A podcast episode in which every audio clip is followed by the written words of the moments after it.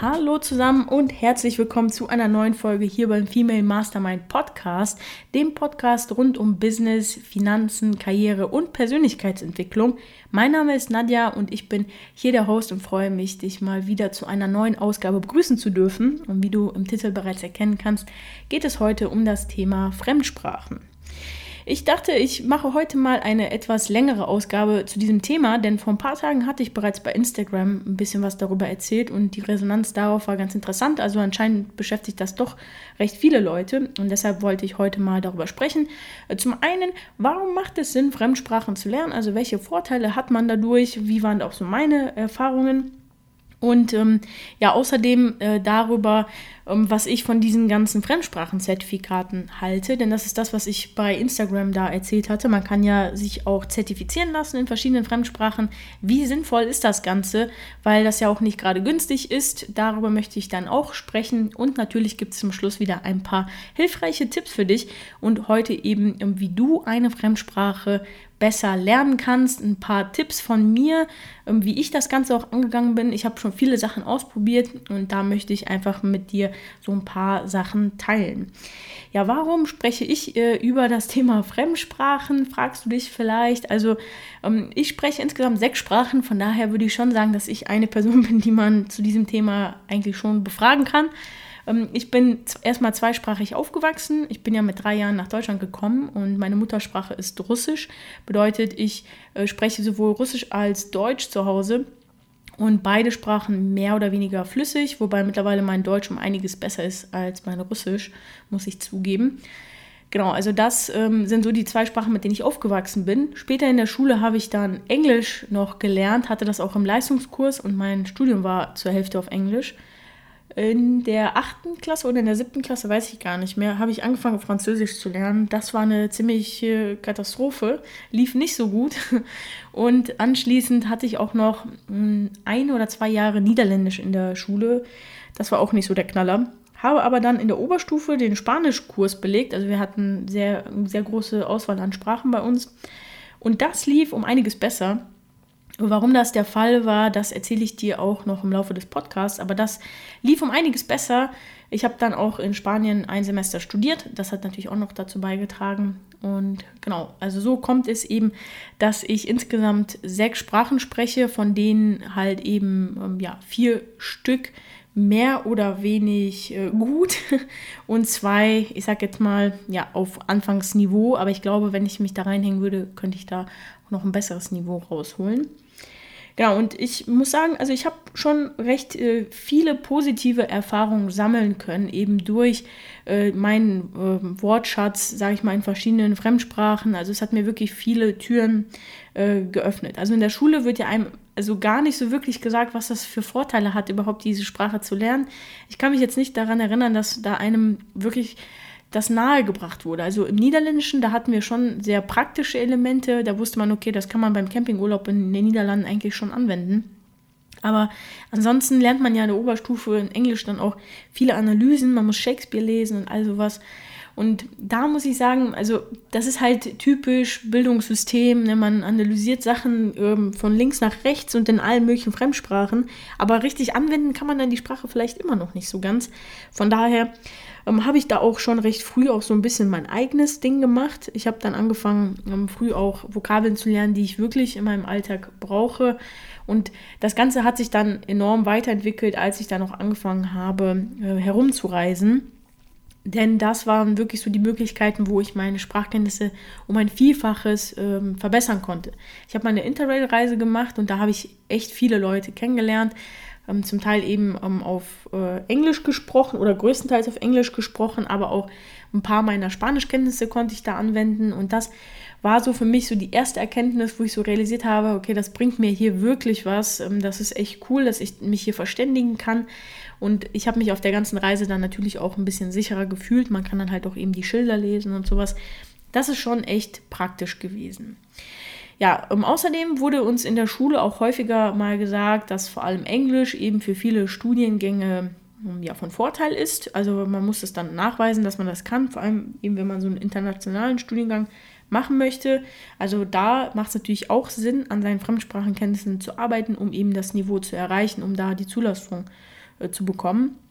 Vor allem, wenn man im Ausland dann studieren will, muss man ja auch nachweisen, eben, dass man ein gewisses äh, Niveau in dieser Sprache hat. Also, wenn man in den Nieder Niederlanden zum Beispiel studieren will, wir wohnen hier sehr nah an der niederländischen Grenze, deswegen studieren auch viele Leute aus Deutschland eben da. Aber wer auch äh, nach England geht, zum Beispiel zum Studieren oder nach Frankreich, da ist es natürlich offensichtlich, dass es von Vorteil ist, da Fremdsprachen zu sprechen. Aber so richtig extrem gemerkt, äh, dass äh, Fremdsprachen wichtig sind, habe ich in der Berufswelt. Und da ist mir auch zum ersten Mal aufgefallen, dass vor allem die ältere Generation mit diesem Thema noch so seine Schwierigkeiten hat. Natürlich nicht alle, aber ähm, es ist tatsächlich häufiger eher die ältere Generation, also ich sage jetzt mal 50 plus, die mit der englischen Sprache da schon mehr Schwierigkeiten hat. Und das ist mir da aufgefallen. Ähm, ich habe nämlich bei der Metro gearbeitet. Das ist ja ein internationaler Konzern, der sitzt zwar hier in Deutschland, aber hat halt Standpunkte überall auf der Welt und wir haben dort einen indischen ähm, IT-Support gehabt. Bedeutet, wenn man IT-Probleme hat, musste man bei einer Hotline anrufen, wo dann ein indischer Kollege in einem sehr gewöhnungsbedürftigen Dialekt ähm, einem dann die Lösung dazu gesagt hat. Und die ganzen Leute, die eben kein Englisch konnten, für die war das ein totaler Stress, wenn die dann irgendwie Probleme hatten. Die mussten dann erstmal jemanden finden, der für sie eben da anruft. Und ich habe das Gefühl, dass viele dann auch ihr ganzes Leben lang irgendwie ähm, sich durchwursteln mussten und ähm, ja, versuchen mussten, dass es halt nicht auffällt, dass die eigenen Englischkenntnisse da jetzt nicht ausreichend sind. Einige Leute haben dann auch regelmäßig E-Mails aus dem Ausland bekommen auf Englisch und die waren dann zum Teil wirklich am Verzweifeln und konnten das halt einfach nicht und sind dann wirklich auf die Hilfe von anderen Leuten angewiesen gewesen. Und da ist mir bewusst geworden, also Englisch ist heutzutage in der Karriere, im Berufsleben wirklich eine Sache, die man einfach braucht. Es fängt schon damit an, dass viele Programme nur auf Englisch zu bedienen sind. Und stell dir vor, du fängst einen neuen Job an und da sagen dir schon die ersten Wörter rein gar nichts. Also das ist wirklich nicht gut, das ähm, hilft einem dann nicht wirklich weiter und man wird früher oder später wirklich Probleme dann auch im Job bekommen und sich einfach sehr gestresst fühlen, wenn man da eben nicht äh, versteht, worum es geht. Es geht dann halt eben weiter, wie bereits in dem Beispiel erwähnt, wenn es dann um indischen ähm, IT-Support geht. Das ist mittlerweile sehr vielen Großkonzernen so, dass da die Leute ähm, ja in Indien sitzen und einem aus Indien helfen. Und da ist es wirklich auch sehr gewöhnungsbedürftig. Man muss das erstmal lernen, mit den indischen Kollegen überhaupt zu kommunizieren, weil das natürlich auch ja sehr anders ist und jetzt nicht unbedingt etwas, was man in der Schule so gelernt hat. Also die englische Sprache begegnet einem eigentlich überall und je technischer der Beruf ist, desto mehr. Denn Englisch ist ja auch die Sprache der ähm, IT. Die ganzen Programmiersprachen sind alle auf Englisch. Die ganzen Internetseiten, die einem dann helfen, ähm, Sachen ähm, in der IT zu lösen. Also sobald man IT-Probleme hat und nach der Lösung sucht, wird man früher oder später auf englischen Seiten landen. Also jeder, der in diesem Bereich auch eine Karriere anstrebt, wird das merken. Aber ganz ehrlich, selbst die Kassiererin beim DM hat Vorteile dadurch, wenn sie eben Englisch spricht. Wenn ich mir überlege, was für Leute in, im DM vor mir an der Kasse stehen, also wir haben ja extrem viele asiatische Gäste aus dem Ausland, ähm, die dann auch im DM wirklich viele Produkte kaufen. Also die stehen ja total auf diese ganzen deutschen Marken und die deutsche Qualität. Und selbst da den Leuten klarzumachen, ähm, ja, dass sie eben nur eine bestimmte Summe einkaufen dürfen pro, äh, pro Beleg, äh, dass sie das aufteilen müssen oder so. Also selbst da muss man halt Englisch können. Und da denken vielleicht viele Leute erstmal so gar nicht dran. Ne? Und auch im, wenn man im deutschen Mittelstand arbeitet, es muss ja noch nicht mal ein riesiger Konzern sein, wo dann die, ähm, die Muttersprache oder die Konzernsprache äh, Englisch ist. Ne? Also ich meine, wer jetzt hier bei PepsiCo arbeitet oder bei Mars in Deutschland, die haben hier auch Standorte oder bei Google oder Facebook in Deutschland, da ist ja klar, dass man Englisch können muss. Aber selbst der Mittelstand in Deutschland ist ja so extrem auf den Export ausgerichtet, dass eben die Mitarbeiter sehr viel Kontakt eben ins Ausland haben. Und sei es jetzt irgendwie E-Mail-Verkehr oder ähm, per Telefon, Gespräche, Telefonkonferenzen, da muss man einfach ähm, das drauf haben. Und ich glaube, viele Leute, die unterschätzen das einfach, wie wichtig das halt eben ist. Bei vielen Jobs wird es eigentlich schon vorausgesetzt, dass man ein gewisses Niveau an Englisch hat. Es wird ja zum Teil auch fast gar nicht mehr danach gefragt. Man geht einfach davon aus, dass die Leute da ein, ein wenigstens ein gutes Niveau eben haben. Und von daher finde ich, ist es extrem wichtig, dass man sich da so früh wie möglich ähm, eben reinhängt.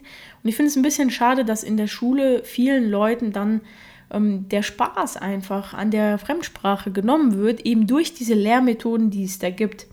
Denn in der Schule ist es ja so, aber das kann ich natürlich auch verstehen, der Lehrer, der hat ja eine Herangehensweise, wie eine neue Sprache vermittelt wird. Man lernt ja nach und nach diese ganzen Zeitformen, hat dann irgendwelche Übungen, macht dann auch mal ein paar Hörbeispiele und all sowas. Und irgendwann ist man dann an dem Punkt, wo man dann richtige Texte schreibt, äh, Zusammenfassungen schreibt, also Summaries oder Analysen. Und eigentlich funktioniert ja der Unterricht in jeder Sprache in der Schule nach dem gleichen Konzept. Also egal, ob du Französisch lernst oder Niederländisch oder Englisch, die Reihenfolge ist fast immer die gleiche. Man lernt echt erst am Anfang ähm, echt erst so die leichten Vokabeln, um ein paar Sachen sagen zu können. Irgendwann kommt dann halt äh, die Vergangenheitsform ins Spiel und dann ähm, ja, es eskaliert das Ganze und irgendwann analysiert man dann eben Texte. Und für viele Leute ist das halt einfach ein bisschen ähm, zu schnell, würde ich auch sagen. Ne? Also man hat ja zum Teil auch nicht so viele Stunden in dem Fach pro Woche. Man benutzt die Sprache ja dann außerhalb des Unterrichts auch nicht wirklich, wenn man halt in Deutschland lebt. Ähm, nicht jeder hat da die Möglichkeit, ähm, mit einem Kumpel das zu üben oder auch den Wunsch, das überhaupt zu üben. In jungen Jahren hat man da vielleicht auch keinen Bock drauf. Und spätestens, wenn dann die ersten schlechten Noten in den Fremdsprachen ähm, ja, dann, äh, wenn man dann erstmal die schlechten Noten bekommt, dann verfliegt die Lust dann ja komplett. Ne? Man, man hat dann das Gefühl, dass man nicht so der Fremdsprachentyp ist. Das ist ja auch so diese klassische Unterteilung gewesen. Es gab die Leute, die gut in Fremdsprachen waren und die Leute, die eher gut in den naturwissenschaftlichen Fächern waren. Wo ich mir auch denke, das ist totaler Bullshit. Ne? Ähm, ich bin der Meinung, dass jeder eine Sprache lernen kann und mit äh, genug Einsatz und vor allem, das ist das Wichtigste, mit genug Motivation. Also natürlich macht der Lehrer da auch den Unterschied, wenn man einen Lehrer hat, der das nicht so gebacken bekommt, einem da den Spaß an der Sprache zu vermitteln, dann hat man halt eh verloren. Aber es muss halt auch eine gewisse Eigenmotivation da sein. Und die Methoden, in der man das in der Schule lernt, die demotivieren halt eben sehr, sehr früh. Ne? Weil sobald man dann durcheinander kommt mit den ganzen Zeitformen, dann ist halt eh schon vorbei. Was ich halt sehr schade finde, ne? also in der Schule finde ich, ähm, man lernt es halt äh, auf sehr ähm, ja, akademischem Weg oder ich sage jetzt mal von der Pädagogik her ist das vielleicht der richtige Ansatz, um halt eben diese Sprache zu lernen. Aber es ist halt kein Ansatz, der einem ermöglicht, möglichst, möglichst früh die Sprache anzuwenden, weil man noch nicht so einen großen Wortschatz hat. Man fokussiert sich sehr früh auf irgendwelche Zeitformen und eigentlich geht es ja in der Sprache darum, sie einfach anzuwenden und man lernt eine Sprache eben nur dadurch, dass man sie eben spricht oder dass man sie benutzt. Und die Leute, die dann halt das Gefühl haben, dass sie ständig äh, falsch machen, die haben dann halt Angst, sich auch zu blamieren. Die haben dann das Gefühl, dass sie sich dann schämen müssen, wenn sie das nicht richtig können. Und viele Menschen die dann im Ausland dann auch nicht trauen, irgendwie was zu sagen und immer die beste Freundin dann vorschicken, die dann äh, für, für jemandem nach dem Weg fragt. Ja, das sind dann halt einfach, glaube ich, so ähm, Komplexe, die dann entstanden sind im Unterricht, ne, wenn man dann das irgendwie nicht richtig hinbekommen hat. Also ich, wenn ich mich so an meinen Fremdsprachenunterricht erinnere, wenn dann Leute irgendwie Sachen falsch ausgesprochen haben, dann wurde ja schon ähm, gelacht, ne? Und die Leute, die das dann ein bisschen besser konnten, die fanden das dann schon witzig, was ich halt, ja, scheiße finde eigentlich, ne? Weil im Endeffekt geht es nicht darum, dass man die Sprache perfekt kann, denn man wird sie nicht von Anfang an direkt perfekt können. Und es gehört einfach dazu, dass man eben Sachen auch falsch sagt, dass man auch mal die falsche Zeitform benutzt. Und es geht nicht darum, die Fremdsprache perfekt zu können, sondern dass man sie einsetzt und dass man sie auch regelmäßig einsetzt und auch weiter daran arbeitet und sich da nicht hängen lässt. Denn ganz ehrlich, jemand, der durchgängig in der Schulzeit eine Eins in Englisch hatte, weil er der totale Oberstreber war, mit der Grammatik gut zurechtkam und einfach die Aufgabenstellungen gut lösen konnte.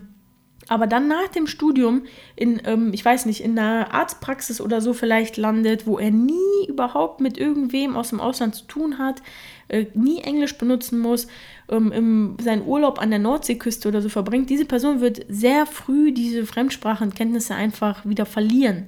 Das geht extrem schnell und da kann es dann sein, dass dann nach zehn Jahren oder so gar nicht mehr so viel davon übrig geblieben ist und es einem nichts bringt. Aber jemand, der dann in der Schulzeit vielleicht Probleme hatte, weil er einfach mit der Grammatik so ein bisschen Schwierigkeiten hat und vielleicht eher so der Typ ist, der Learning by Doing eben so eine Sprache lernt und einfach die anwendet und im Unterbewusstsein dann sich diese Sachen dann merkt und auch diese grammatikalischen Strukturen dann aufnimmt, was ja eigentlich eher auch so die natürliche Art und Weise ist, eine Sprache zu lernen. So lernen wir ja als Kinder diese Sprache, indem wir andere Leute imitieren, indem wir das nachmachen und indem wir unseren Wortschatz dann nach und nach im Alltag erweitern. So lernt ja ein Kind eine Sprache. Und es gibt halt viele Menschen, die eben so eher eine Sprache lernen. Ich bin zum Beispiel auch so ein Mensch.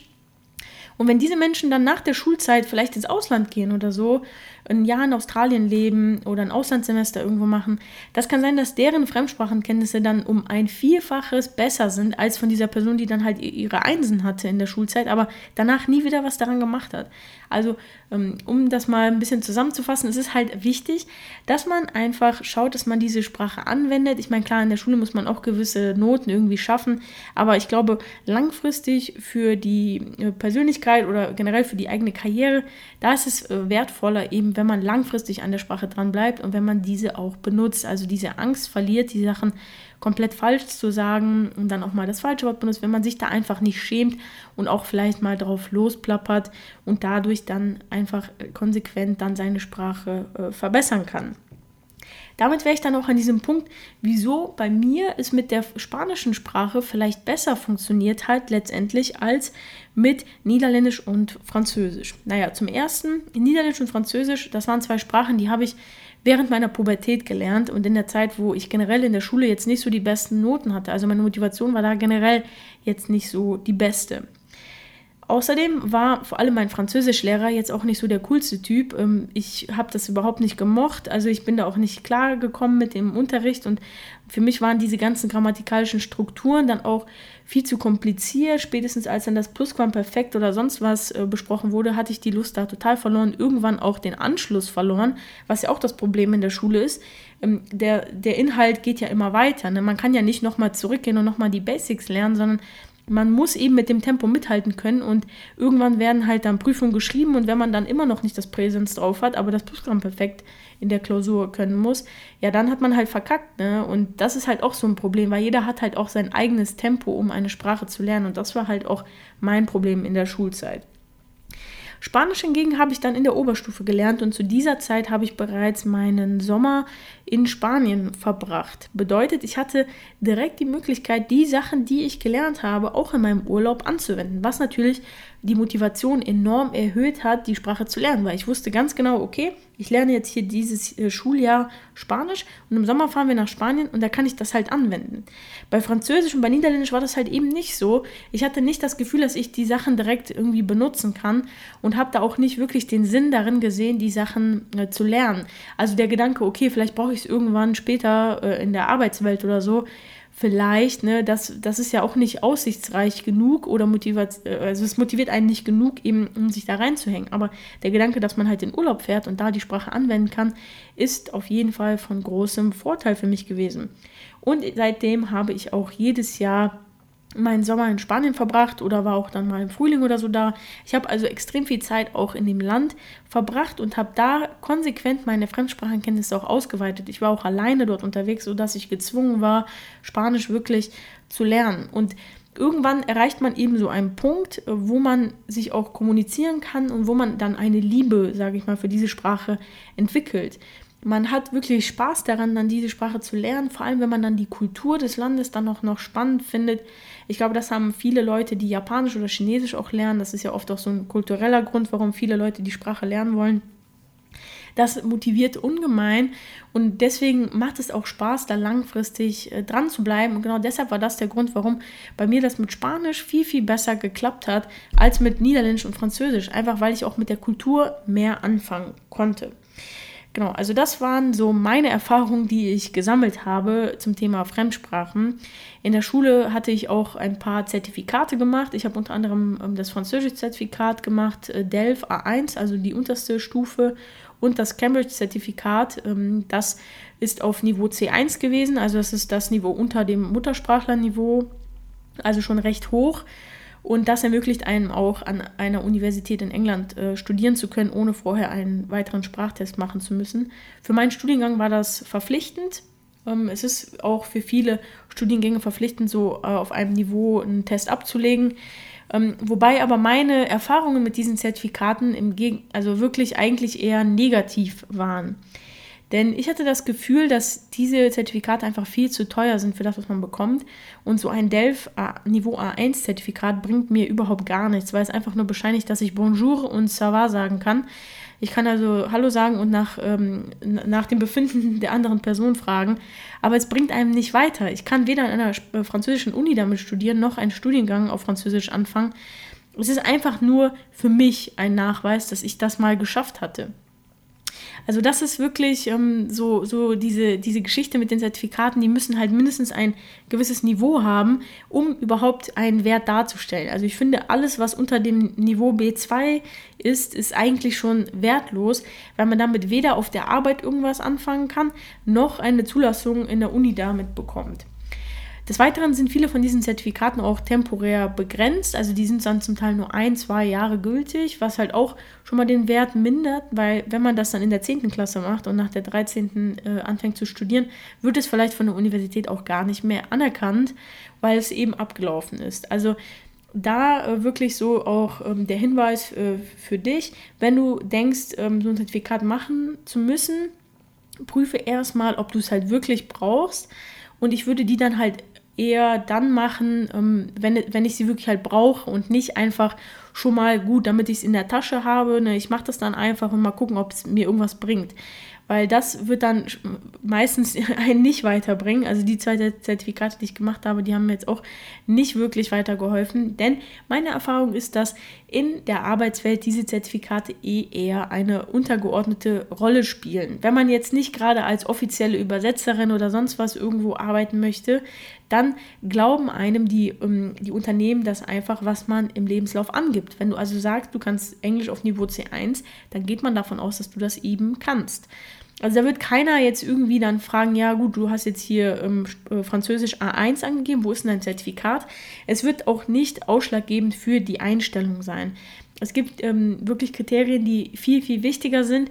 Von daher gut überlegen, ob dieses Zertifikat Sinn macht. Viele davon sind auch echt teuer. Also Cambridge hat mich fast 200 Euro gekostet.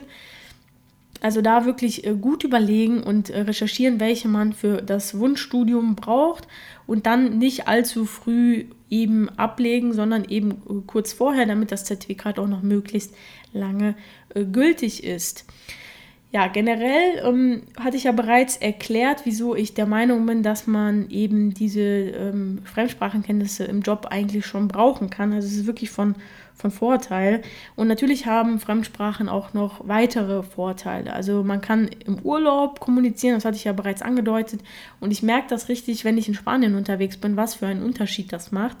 Es gibt da auch einen ganz äh, coolen Spruch, und zwar, ähm, der geht so, äh, spreche mit einem Menschen in einer äh, Sprache, die er versteht und du sprichst mit seinem Kopf oder mit seinem Verstand. Aber spreche mit einem Menschen in seiner Muttersprache und du sprichst mit seinem Herzen. Und das sagt halt einfach aus, dass je nachdem, welche Sprache man benutzt, dass man mit den Menschen auf einer ganz anderen Ebene kommuniziert. Und jetzt überleg auch einfach mal, wenn dich jetzt jemand auf der Straße auf Deutsch anspricht, was das für einen Eindruck auf dich hat. Und wenn jemand dich auf Englisch anspricht. Es ist schon ein Unterschied und vor allem in den Ländern, in denen die Englischkenntnisse jetzt nicht so weit verbreitet sind, ist es noch extremer. Die Leute, die nehmen einen viel herzlicher auf, wenn man die äh, Fremdsprache des, also wenn man die Sprache des Landes kann, in dem man Urlaub macht. Und ich muss sagen, ich habe echt coole Erfahrungen in Spanien gemacht, dadurch, dass ich eben die Sprache spreche und verstehe man hat viel authentischere ähm, ja, Erfahrungen und ähm, Erlebnisse, wenn man dann da Urlaub macht. Einfach, weil man eben alles versteht und alles jederzeit nachfragen kann. Es ist viel entspannter dann zu reisen und hat einfach extrem viele Vorteile. Natürlich kann man nicht jede Sprache des Landes lernen, in der man ist. Also ist ja klar, wenn ich jetzt einmal in meinem Leben nach Norwegen fahre, dann werde ich jetzt nicht fließend Norwegisch lernen können. Ähm, aber vor allem in den Ländern, in denen man wirklich sehr häufig Urlaub macht. Also wer jetzt sagt, er ist jedes Jahr in den Niederlanden, da macht es Sinn, sich wirklich vielleicht mal damit auseinanderzusetzen und man wird merken, dass man auch anders behandelt wird, wenn man dann eben dort Urlaub macht. Das ist halt einfach so und ich glaube, das ist auch tief in unseren Genen einfach verankert. Das zeigt einfach, wenn Menschen äh, die eigene Sprache sprechen, dass sie vielleicht auch eher zu einem gehören. Man ist dann vielleicht auch etwas offener, als wenn man jetzt auf einer Fremdsprache mit der Person dann kommuniziert, also oder auf einer neutralen Sprache wie jetzt Englisch. Also es macht wirklich, wirklich Sinn. Zumindest Englisch ist wirklich mittlerweile eine Sprache, die jeder können sollte und die bringt einen ja in fast allen Urlaubsländern etwas. Also mindestens die sollte man lernen. Aber neben diesen ganzen persönlichen Vorteilen, die man eben hat, äh, im Beruf, im Studium, im Urlaub, durch die Fremdsprachenkenntnisse, finde ich, was auch ganz wichtig ist, einfach diese interkulturelle äh, Verbindung, die man dann eben hat, wenn man die Sprache kann, ähm, einfach enorm wichtig. Denn man lernt ja nicht nur eine Sprache, sondern man lernt mit dieser Sprache auch die Kultur des Landes kennen und kann sich damit dann auch vielleicht mehr identifizieren. Und vor allem wir hier in Europa, wir haben so viele Länder mit einer so riesigen Vielfalt an Sprachen. Das ist unglaublich, das ist total klasse.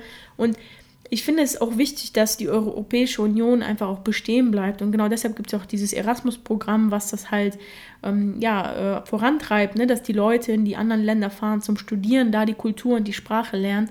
Und ich finde einfach, dass es auch äh, für die Menschen auf der Erde einfach auch wichtig ist und von Vorteil, wenn man sich dann auch versteht, ne? wenn man die gleiche Sprache spricht und ähm, wenn man auch einfach mehr Verständnis dann für die anderen Länder hat. Denn vielleicht ähm, bekommen dann viele Leute ja ein anderes Bild von China, wenn sie die chinesische Sprache anfangen zu lernen. Vielleicht verstehen sie dann viele Sachen auch besser, wieso was halt eben in China so funktioniert. Das äh, lernt man halt eben mit dazu und das finde ich auch einfach ja, aus, also auch aus ähm, ja, äh, Charaktersicht, sage ich jetzt mal, auch extrem wichtig und auch aus politischer Sicht. Ne? Also es ist ganz klasse, wenn man da mehrere Fremdsprachen hat und außerdem ähm, hat man ja, wenn man eine neue Sprache lernt, quasi auch ein potenzielles zweites Zuhause auf der Welt gefunden. Denn tatsächlich ist meiner Meinung nach äh, eine Fremdsprache die beste Möglichkeit, sich vor zusätzlichen Risiken abzusichern. Man kann ähm, sein Portfolio, sein Aktienportfolio so aufstellen, dass es möglichst äh, sicher ist. Man kann sich ein super sicheres Haus bauen und sonst was. Aber wenn hier in Deutschland irgendwie alles drunter und drüber geht, äh, wenn die Inflation kommt und sonst was, da bringt das einem halt eben auch nichts. Und die beste Alternative, die man dann ja potenziell noch hat, ist eben die Sprache eines anderen Landes äh, zu können, um eben in solchen Fällen auch woanders eben hingehen zu können, ohne die Sprache komplett neu zu lernen. Natürlich kann man auch das Land verlassen und woanders hingehen, ohne die Sprache zu können. Meine Eltern sind nach Deutschland gekommen, ohne ein Wort Deutsch zu können. Das geht natürlich auch, aber äh, die Sprache fließen zu können, ermöglicht einem natürlich äh, wirklich ganz neue Perspektiven. Ich zum Beispiel könnte nach Spanien gehen, ich könnte nach Südamerika gehen, wenn irgendwas passiert und dort potenziell eine zweite Heimat finden. Ich habe äh, das gesamte russische Land als Möglichkeit offen, einfach weil ich eben mich dort auch kommunizieren kann und dort nicht komplett untergehe. Also das ist wirklich auch ganz klasse und ein Grund, warum du vielleicht auch an deinen Fremdsprachenkenntnissen arbeiten solltest. Ja, die Frage ist halt nur, wie sich das Ganze dann in den nächsten 50, 60 äh, Jahren dann entwickeln wird, denn auch die künstlichen Intelligenzen werden ja weiterentwickelt und heutzutage braucht man zum Beispiel, wenn man jetzt auf der Arbeit nur per E-Mail irgendwie mit englischsprachigen Leuten zu tun hat oder so, braucht man äh, die Sprache fast gar nicht mehr können, denn es gibt Übersetzer, da schreibt man den Text auf Englisch rein und man bekommt schon einen perfekten Text quasi ausgegeben. Und DeepL, das ist eine ganz äh, super Seite, die übersetzen das schon so gut, dass man kaum einen Unterschied merkt. Also da schwinden langsam diese Vorteile, äh, dass man eben ähm, die Fremdsprache kann. Aber ich glaube, vor allem in der gesprochenen Sprache, auch per Telefon, wird das noch sehr, sehr lange äh, so bleiben, dass wir eben diese Sprachen ähm, sprechen müssen. Vielleicht wird es irgendwann irgendwelche intelligenten Brillen geben oder so, die Sachen direkt übersetzen, wenn jemand mit einer anderen Sprache auf uns spricht und dann auch antworten oder so. Oder Brillen, die uns dann ein ausländisches Buch direkt in deutscher Sprache anzeigen werden. Ist ja, wer weiß, was die Zukunft alles mit sich bringt, aber aktuell ist es immer noch so, dass vor allem eben für die gesprochene Sprache, dass, äh, dass es da keine Alternative gibt, außer eben die Sprache zu lernen. Von daher bin ich der Meinung, es ist immer noch eine sehr gute investierte Zeit, eben ähm, Englisch zu lernen oder eine andere Sprache. Also das ist auf jeden Fall nicht verkehrt. Ja, aber wie macht man das am besten? Also wie lernt man eine Sprache am besten? Also ich habe ja bereits am Anfang des Podcasts so ein bisschen angedeutet, dass ich mit den Lehrmethoden in der Schule jetzt vielleicht nicht so ganz glücklich war. Und ähm, das liegt einfach daran, dass man erstmal kein eigenes Lerntempo in der Schule hat, sondern man muss halt mit den Lektionen klarkommen in dem Tempo, wie sie halt eben durchgenommen werden. Und es ist halt auch ein sehr starker Fokus auf die Grammatik. Was ich natürlich verstehen kann, die Schule muss ja auch irgendwie messen, wie gut wir sind. Und die Grammatik ist eben ein objektiver Faktor, an dem wir, ähm, an dem das halt eben gemessen werden kann. Nichtsdestotrotz finde ich das für Sprachenlernen gar nicht so extrem wichtig. Und das ist auch so mein erster Tipp, da einfach diesen Anspruch an Perfektion ähm, zu vergessen. Also viele Leute, wenn die eine Sprache lernen, die kaufen sich direkt ein Buch, irgendwie Spanisch für Dummies, wo dann auch direkt die Fremdsprachen ähm, drin vorkommen. Und die verlieren dann schnell die, den Mut und die Lust überhaupt, das zu lernen, wenn die dann spätestens ähm, beim, bei irgendeiner Zeitform angekommen sind, die dann eh vielleicht gar nicht verwendet wird. Deshalb ist meine Empfehlung, wie man am besten so eine Sprache lernen kann, ähm, nicht sich zu sehr eben auf diese Bücher oder diese traditionellen Lehrmethoden eben zu beschränken. Also wenn, wenn das wirklich dein Ding ist und wenn du damit deine Sprache sehr gut lernen kannst, dann klar, go for it. Aber wenn nicht, dann ähm, solltest du vielleicht schauen, dass du erstmal gewisse Vokabeln irgendwie drauf bekommst. Also ein guter Tipp ist zum Beispiel in der ganzen Wohnung Vokabelzettel zu verteilen und jedes Mal, wenn du an so einem Zettel vorbeikommst, um die Vokabel zu wiederholen. Also das ist auf jeden Fall auch wichtig. Und äh, so kann man eben die Vokabeln in seinen Alltag integrieren. Und das ist das Wichtige. Man muss die Sprache zum Bestandteil seines Alltags machen. Also man muss die Sachen immer irgendwo wiederfinden. Also eine Möglichkeit wären halt eben die Zettel, die man überall hinklebt. Die zweite Möglichkeit äh, wäre eben ähm, die Serien auf dieser Sprache zu schauen. Das kommt natürlich auch immer darauf an, wie gut man ist. Man kann dann erstmal mit Untertiteln schauen.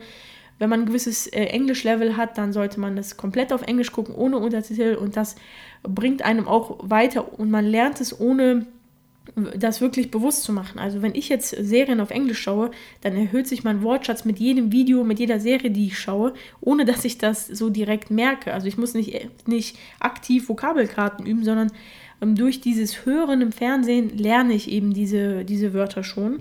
Von daher äh, ist das auch meine Empfehlung, dass du das auch mal versuchst und auch ähm, die Musik der Sprache dann hörst.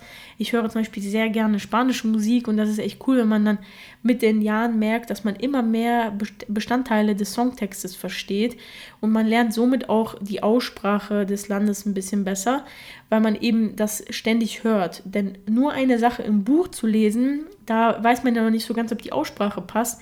Wenn man aber in eine Serie schaut oder ein Lied hört, dann kann man sich viel, viel vertrauter eben mit der Aussprache machen. Ja, also Vokabeln wären so äh, natürlich der erste Ausgangspunkt. Und dann ähm, ein Tipp, den ich für jeden habe, das sind YouTube-Videos, in denen man Sätze nachspricht. Und ich glaube, das ist wirklich eine sehr gute Möglichkeit, weil das ist ja auch so, wie Babys zum Beispiel sprechen lernen. Sie plappern halt eben nach. Und ähm, deswegen äh, einfach mal bei YouTube eingeben, ähm, dass, also die Sprache, die man lernen möchte, und dann sowas wie Repeat Sentence oder sowas oder irgendwie 100 Sentences in XY in irgendeiner anderen Sprache und dann äh, bekommt man zum Beispiel 20-minütige Videos, wo dann ein Spanier einfach 20 verschiedene Sätze sagt und die dann immer wiederholt und man kann dann mitsprechen und hat dann die Übersetzung direkt mit dabei. Dadurch wiederholt man die Sätze und man, man spricht sie eben auch. Und das ist, glaube ich, extrem wichtig, dass man auch früh anfängt, eben die Sachen auch auszusprechen. Wer jetzt zum Beispiel mit der Duolingo-App Sprachen lernt, ähm, der ist vielleicht da manchmal ein bisschen faul, also vielleicht so wie ich, und benutzt diese Sprachfunktion nicht, sondern sortiert immer nur die Kärtchen richtig zu oder tippt die richtige Antwort ein. Aber so hat man ja nur das geschriebene und gelesene ähm, Sprachverständnis. Man muss ja aber die Sachen auch wirklich aussprechen können, denn warum lernen wir eine Sprache letztendlich? Ja, wir lernen sie eben, um mit anderen Leuten zu kommunizieren und das tun wir ja in erster Linie auch ähm, über die gesprochene Sprache. Und im Urlaub ist das ja dann die beste Möglichkeit, die Sachen dann auch anzuwenden. Also nachplappern von Sätzen, die man aus YouTube-Videos hat, ist auf jeden Fall eine sehr, sehr gute Methode, die mir extrem weitergeholfen hat. Und wer dann ähm, schon die ersten Sätze drauf hat und dann mit den Vokabelkarten, die er sich gemacht hat, äh, an den verschiedenen Bestandteilen, äh, an den verschiedenen Gegenständen im Alltag oder in der Duolingo Sprach-App oder einfach ganz oldschool auf Papp-Karteikarten, äh, Wer da die Sachen dann schon gelernt hat, kann dann irgendwann ähm, anfangen, Selbstgespräche zu führen. Und das ist, glaube ich, so mein, mein Top-Tipp, den ich jetzt hier in dieser Ausgabe habe.